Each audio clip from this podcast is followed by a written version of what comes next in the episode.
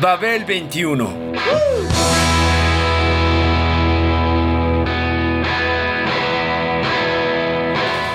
El rock de hoy.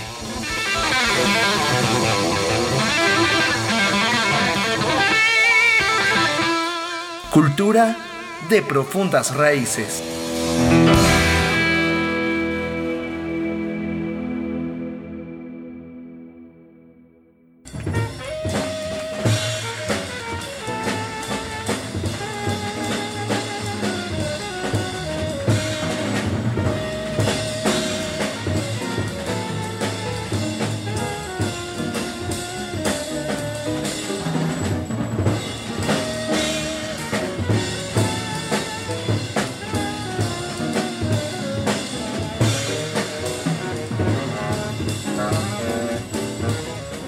Hay noches irrepetibles, como la de ese 2 de octubre de 1965, cuando se grabó Live in Seattle, la joya que permaneció oculta por casi 60 años.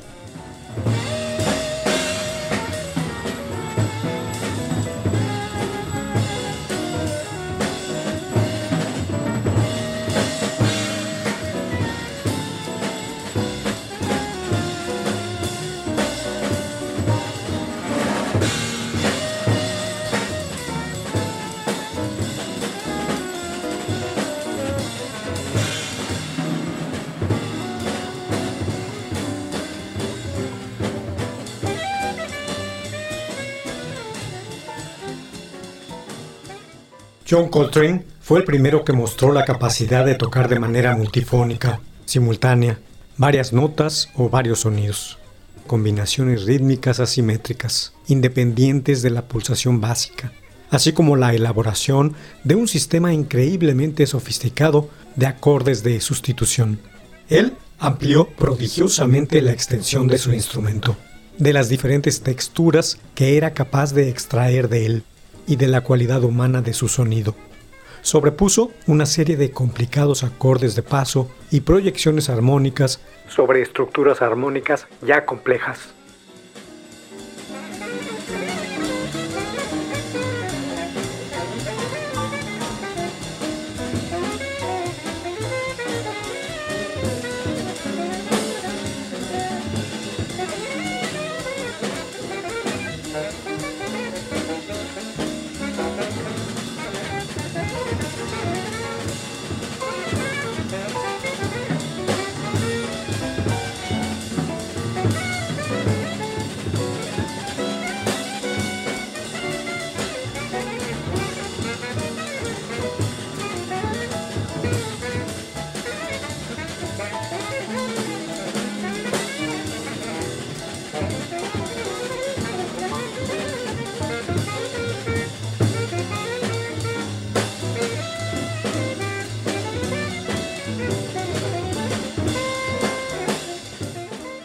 El saxofonista parecía dispuesto a tocar todas las notas posibles, a recorrer sonido a sonido, hasta sus últimas consecuencias.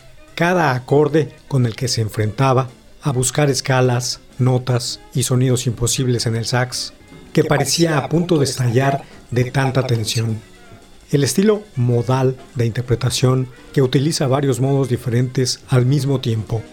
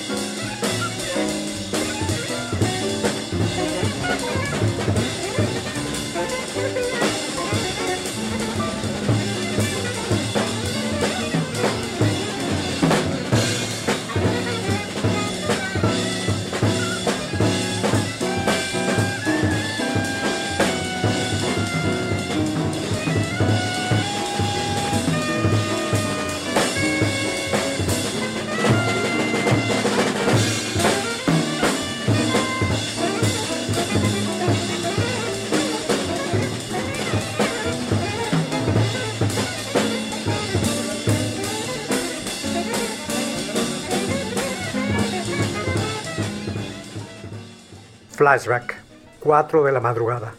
La hora más oscura antes del alba, la hora del interior. Otoño de 1964. John Coltrane se despierta a esta hora como todas las mañanas. Sentado en media posición de loto, se concentra en sacar el aire. La habitación está silenciosa y no existe nada más en el mundo. No hay pensamientos, la comunicación directa con el cosmos, con la divinidad o lo que quieran. Busca un mensaje, saber si se encuentra sobre el buen camino. Train se pone en ello. Es la meditación más larga que haya conocido. Primero el silencio, luego la música que invade el espacio a su alrededor y todas las melodías, todas las armonías, todos los ritmos.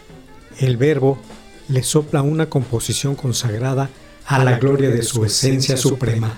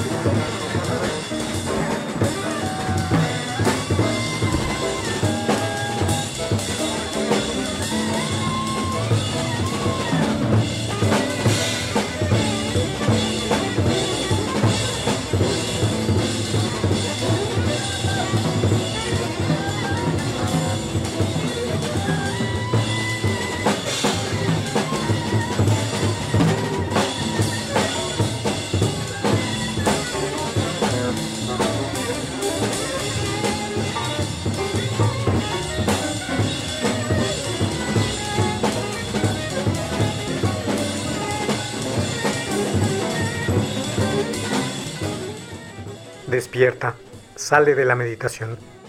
Por primera vez en mi vida tuve en la cabeza la totalidad de lo que grabaría, de principio a fin. Una arrebatadora confesión de fe en la inspiración. La distingue declarando que es la función básica del espíritu humano. Le otorga un rango superior a la imaginación. La poesía de la música es para él fuerza creadora sagrada. Fuerza creadora sagrada.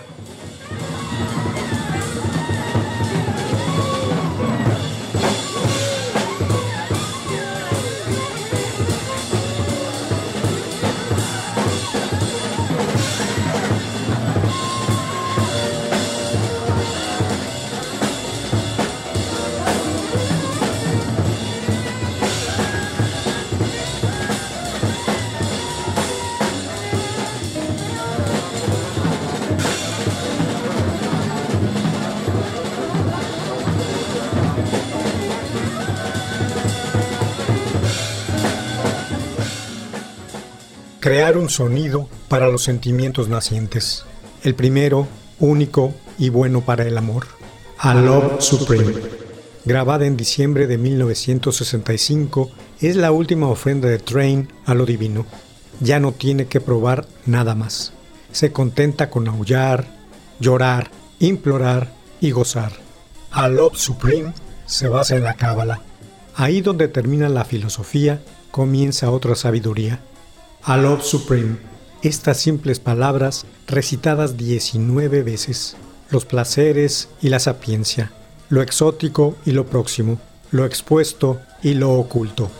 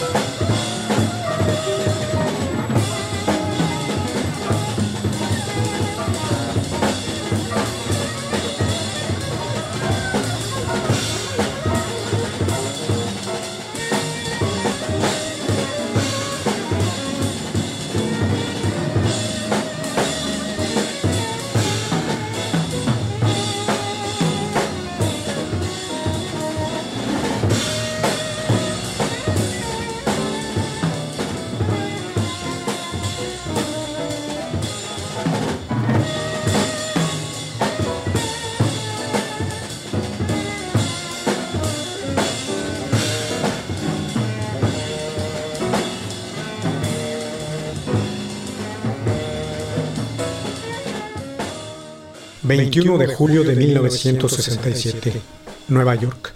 La iglesia luterana de San Pedro. Albert Eiler sopla en su sax sonidos de muerte. John Coltrane abandonó su cuerpo. A pesar de que Train tenía mucho tiempo de haberse recuperado, los años de adicciones dañaron su hígado de forma definitiva. Ahora es estrella que brilla en un cielo gris, en donde improvisa y el sonido se alarga interminable. Improvisa desatando cantos sucesivos y alternados de otros semejantes sin distancia. Improvisa mientras su instantaneidad reclama y su fugacidad extiende el momento. El sonido se oye porque viene de lo alto, simplemente. El sonido invade no solo el espacio, también el tiempo. Train fue un hombre de consagración mágica que penetró en dichos secretos y corrió los riesgos con tal de apoderarse de este, su amor supremo. Amor supremo. Amor supremo.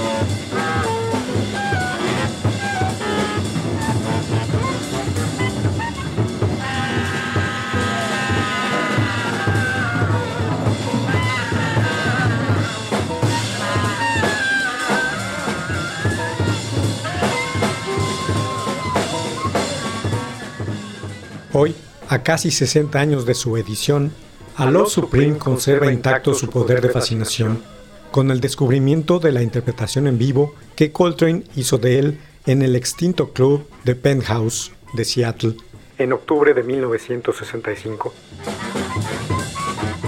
¿Cómo se puede examinar el lío de opciones que es tu vida y convertirlo en una plegaria? Se preguntó el cantante Bono. Yo no sabía cómo, pero escucho en Coltrane a alguien que sí lo consiguió, dijo al respecto.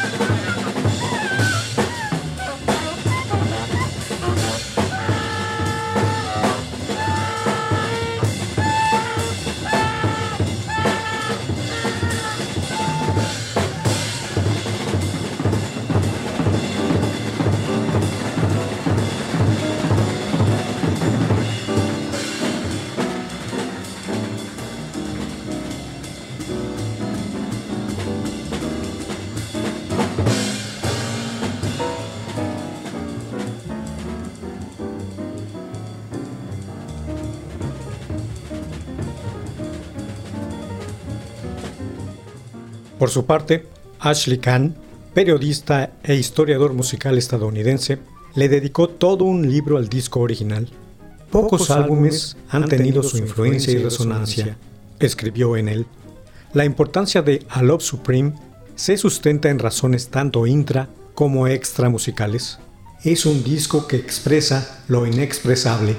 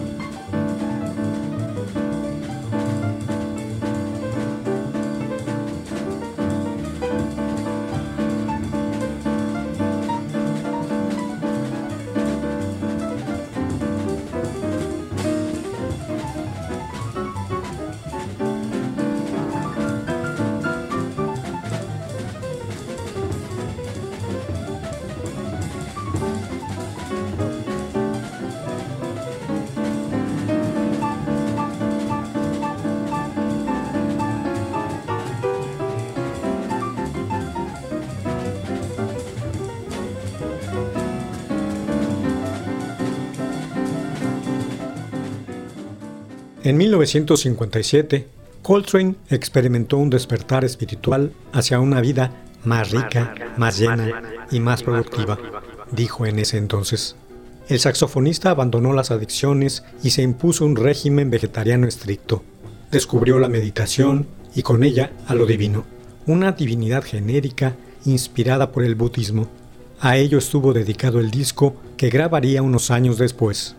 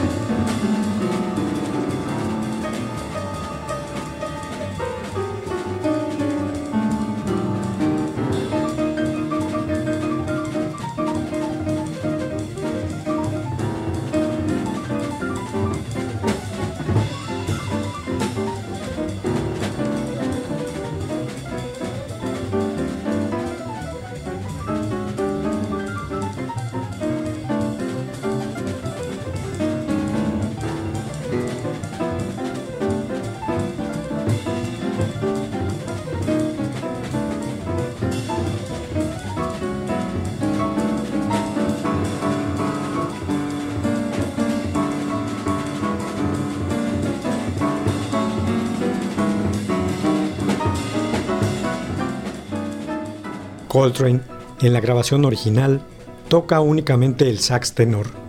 Lo acompañan McCoy Tyner al piano, Jimmy Garrison al contrabajo y Elvin Jones en la batería. Todo cuanto a Love Supreme puede ofrecerle al oyente en sus cuatro movimientos. Acknowledgement, Resolution, Persuance, Psalm. Se concentra en el reproducido mantra central de cuatro notas anunciado por el contrabajo de Garrison, al que se suma el líder de la sesión en su única intervención cantada, registrada en disco.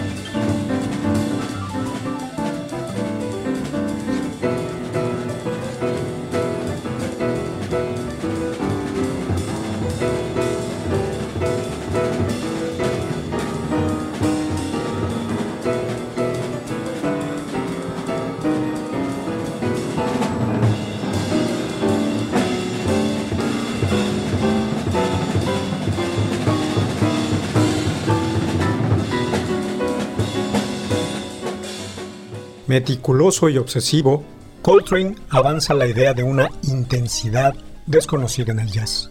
Una música que para muchos significó la entrada en un universo desconocido y desconcertante. En la cinta recién descubierta, la sesión fue grabada por el saxofonista Joe Basil y encontrada entre sus pertenencias tras su muerte en el 2008. A la dotación de su cuarteto, Coltrane le agregó tres músicos: Carlos Ward en el sax alto, Pharoah Sanders, sax tenor y percusión, y Donald Garrett, doble bajo, convirtiendo la agrupación en septeto.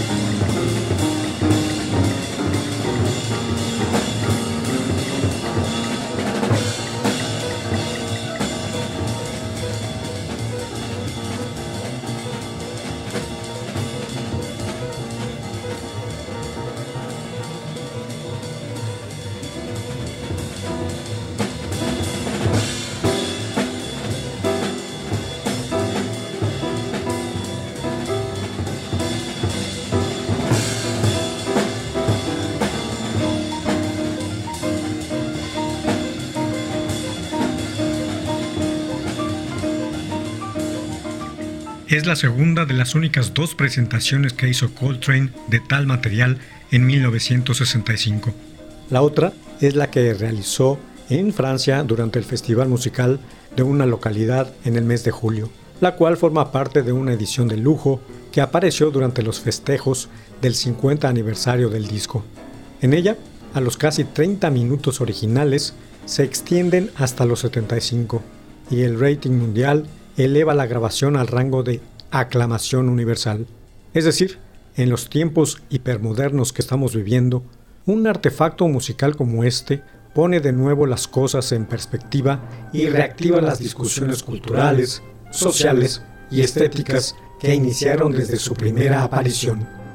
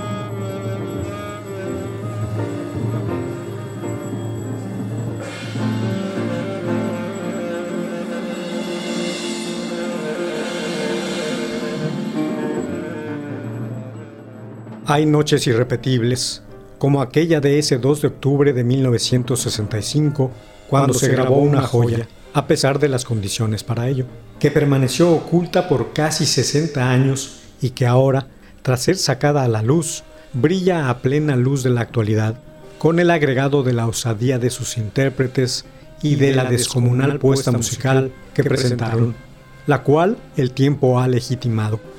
La propuesta de oficio místico en el disco de estudio se convirtió en vivo en una desmesura polifónica, contenida tan solo por la evocación, de vez en vez, de los lemas esenciales de la obra primera.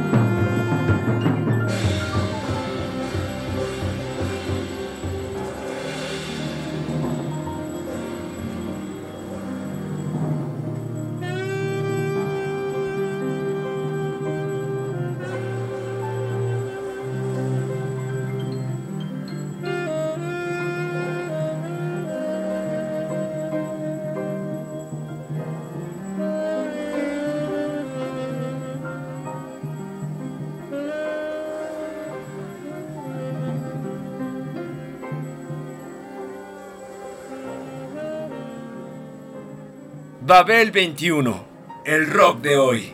Programa de Sergio Monsalvo. Equipo de producción, Pita Cortés, Hugo Enrique Sánchez y Roberto Hernández.